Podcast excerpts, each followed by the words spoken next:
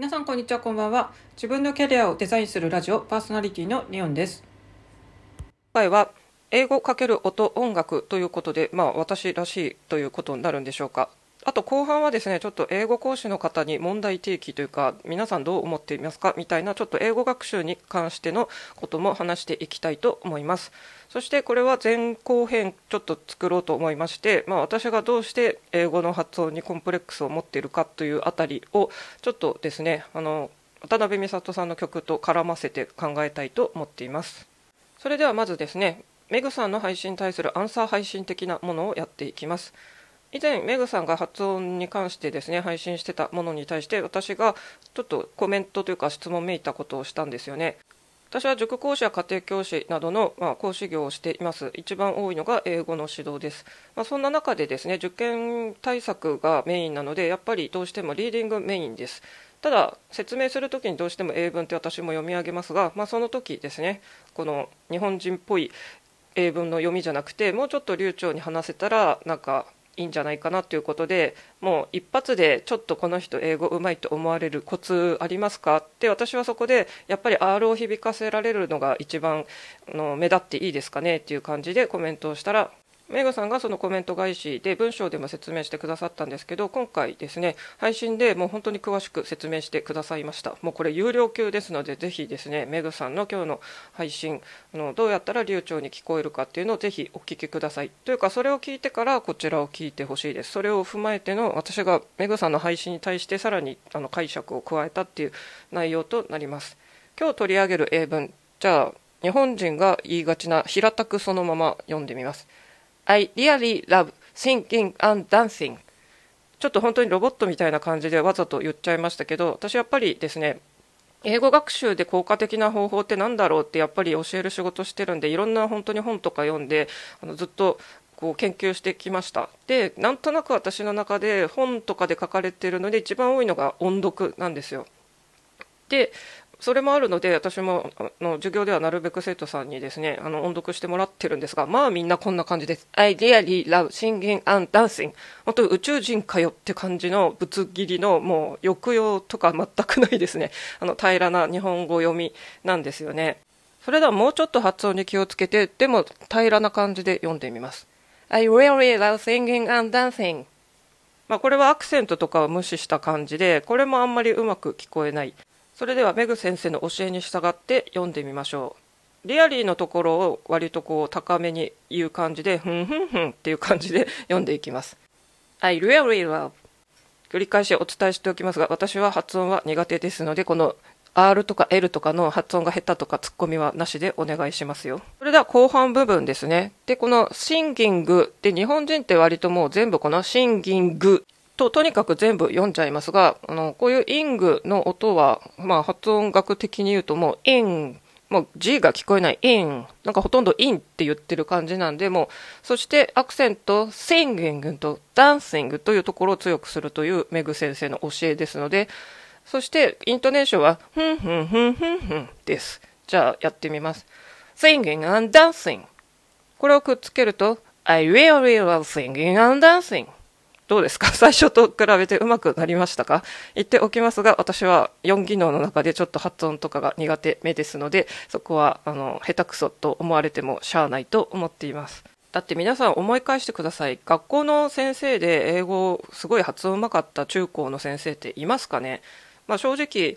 あの後半に話しますけど高校英語を教えるんだったら英検準1級ぐらいは本来は取っておくべきだっていうのが一応なんとなくあの教育業界であるんですけど私もですね英検準1級合格したの本当に最近なんですよね。で塾で特に本当に早慶上智とかを狙うこう高い偏差値大学を狙う塾とかに所属していると、まあ、自分が教える立場じゃなくてこの生徒ケアとかの管理をしている仕事をしていてもですねやっぱり11級ぐらいこっちも持ってないと本当に話が通じないんですよ。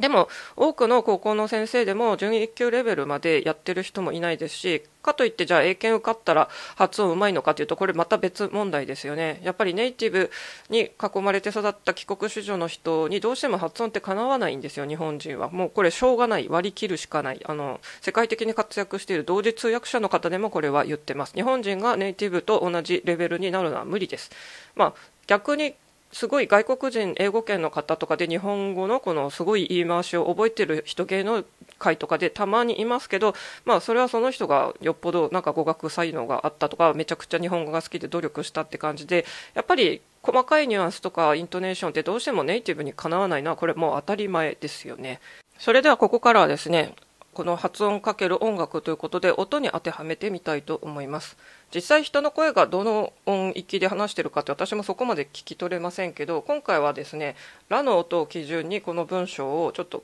なんかメロディーつけて歌うように発音してみようという試みをやってみたいと思います。ちなみにあの明るく聞こえる声「ソ」か「ラ」だったと思うんですけどうんと「ラ」だったような気もするしあと楽器でチューニングする時ですね。ラってあの他の外国語で「あー」「えー」って書いて「あー」っていう音これラなんですけど、まあ、これで「あー」って言ってみんなあのオーケストラとか合わせると思うんですよ。ピアノはチューニングもうドはド絶対変わらないのであのいいんですけどキーボードとかだとこの音をグイーンってなんかあの変える機能がついてるのもありますがピアノはもう変わらない。基本ドはドラはラ。で、えーと、ラの音とかソの音とかで、まあ、ちょっと高めに声を作って話すとなんか明るく聞こえていいって言いますが私のようなこういう低めの感じの人がじゃあこの「ラ」ラこれ高すぎですね「ラ」これだと低い「ラ」皆さんこんにちはリオンです。これはちょっとひどいですね「ラ」これ低い。皆さんこんにちは。これだといつもと同じ低い感じ。じゃあ音にこだわらずちょっと自分の声より高めに発音してみましょう。皆さんこんにちは、リオンです。うん、まあ、ありっちゃありですけど、ずっとこんな口調で喋るのも厳しいですよね。その他人になんか好印象を与えるために、普段の自語よりちょい上に上げる。で、私はこういうのは基本、まあ、あんましないタイプですし、私のポッドキャストのですね、レビューであの書いてくださってるお声に、喋りや声がぶりっ子じゃないのがいいというですね、まあ、的確なレビューをいただいております。まあ、私本当にぶりっ子って苦手なので、私が甘い高い声でなんかキャーとか言って、こんにちは、ディアンです。うふ皆さん今日もハッピーに行きましょうみたいなやるのはもう私は鳥肌ゾワッとなるのでですね、あの、決して私はそっちの方に行けないタイプですということで、えっと、話長くなりましたけど、ラの音。これで、I really love と、リアリーがちょっと上がるんで、じゃあここ、こんな感じで合わせてみましょう。I really love じゃあ、singing and dancing は sit, the でこの「んぐ」っていうのはそんなに「ぐ」を言わないでも「singing」「dancing」あのもう「singing」もうここで「ぐ」の音「G」の音は言わない。それではちょっとこのメロディーに合わせてやってみましょう。メロディー自体はで合わせると I really love singing and dancing ちょっともうちょっと高くなるのかな I really love singing and dancing まあ、この手の音と英語の発音を合わせるのは洋楽で勉強するのもいいんですけどやっぱり児童英語子どもの頃からこういうのをリトミックとかああいうのでやってる人が強いのかなと思います。でこの滑らかに音楽の記号でいくとスラがずっと続いてる感じで言うっていうのが多分流暢に発音するポイントさっき一番最初にやったこの宇宙人みたいな I really love singing and dancing って言うと全くうまく聞こえないんですけどとにかくなんかもう一気に言って I really love singing and dancing こういうのをさらっと言えたらまあ最初のやつよりはうまく聞こえるよねって話ですよね。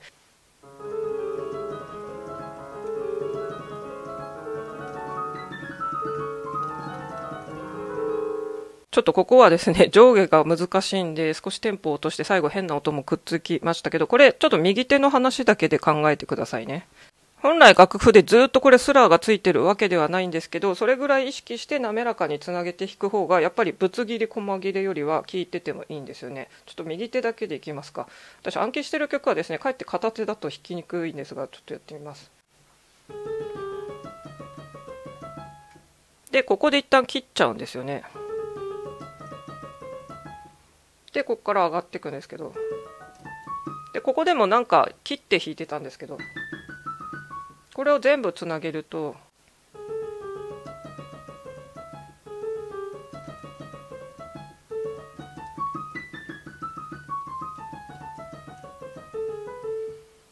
えっと、あえて今ペダルを踏んでないのでちょっとごまかしの効かない。繋がってるの分かりましたかね？まあ、ピアノはこのサステインっていうこの音をまあ保持するっていうですね、あのペダルがあるんで結構このつながりはごまかせたりもします。今、あえてですね、あの、ペダルを踏まないでごまかしの効かないようにやりました。そして本物の、まあ、ピアノじゃない、電子ピアノの音なんで、ちょっと伝わったかわかりませんけども、まあ、英語のこういうイントネーション、ふんふんふんふんふんとかいうのをうまくつなげていくとかですね、あとはピアノのこのフレージングっていうんですかね。で、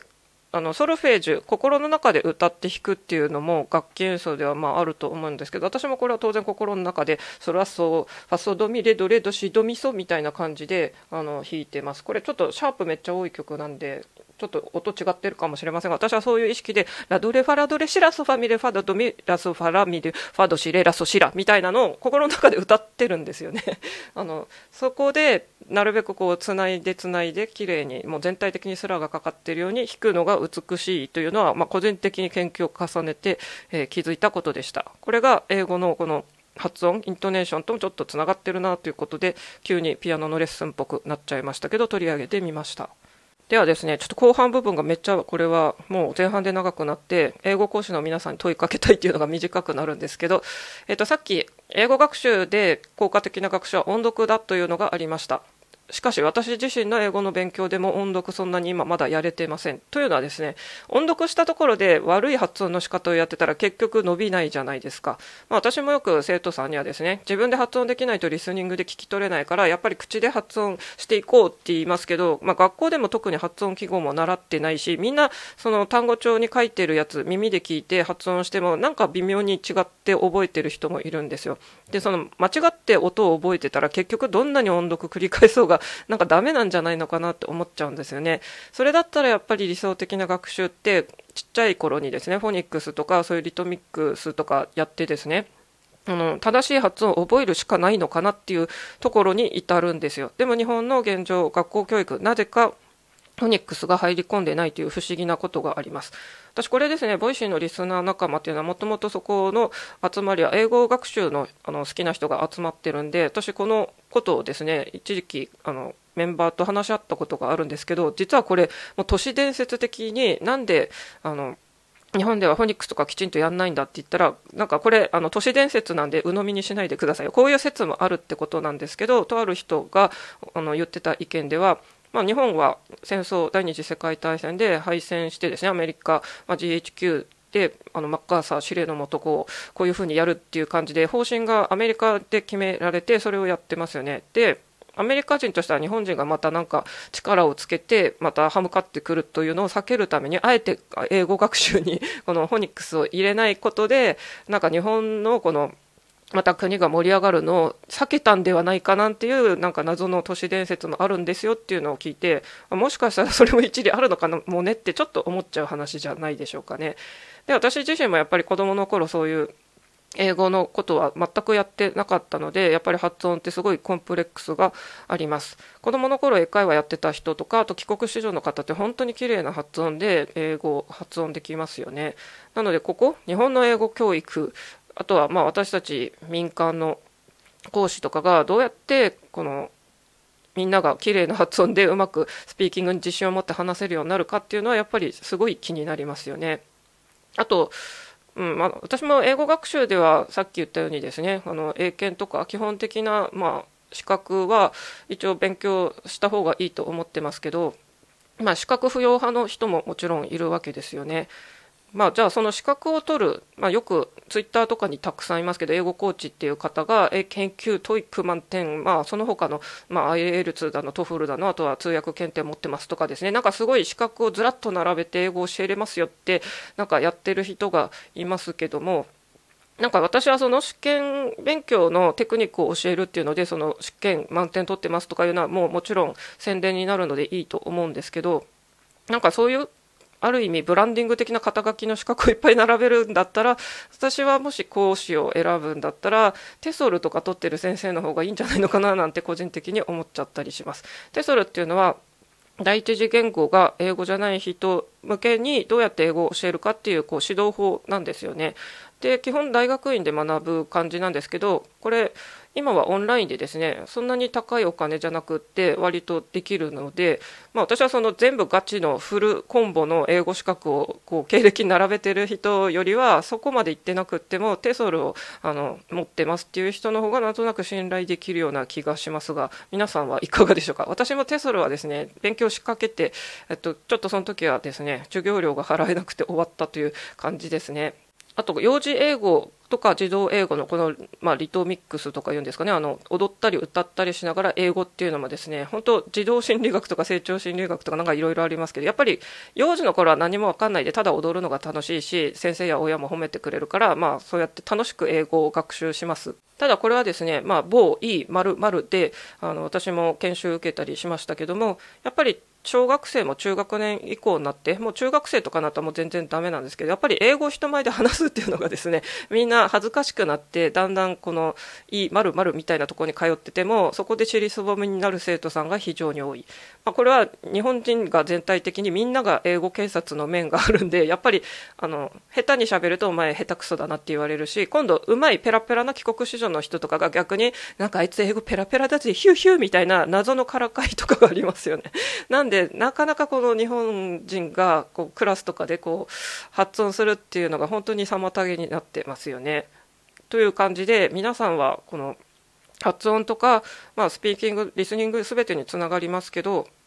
どういう感じで英語教育っていうのを捉えてるかっていうのをもしよければあのご意見お聞かせいただけると嬉しいです。私がですね、スタイフやっても、ハッシュタグ英語学習のところの、まあ、英語講師の方、同じ仕事の方いっぱいいるんですけど、私が最初はあんまりそこをですね、あの、参加してなかったのは、やっぱり私がちょっと発音や会話に4技能の中で自信がないっていうのがあってですね、えっと、飛び込んでなかったんですけど、最近ちょっとメグさんはじめ、あの、バザールさんとか、あの、交流が生まれたのでですね、とお互いやっぱり、あの、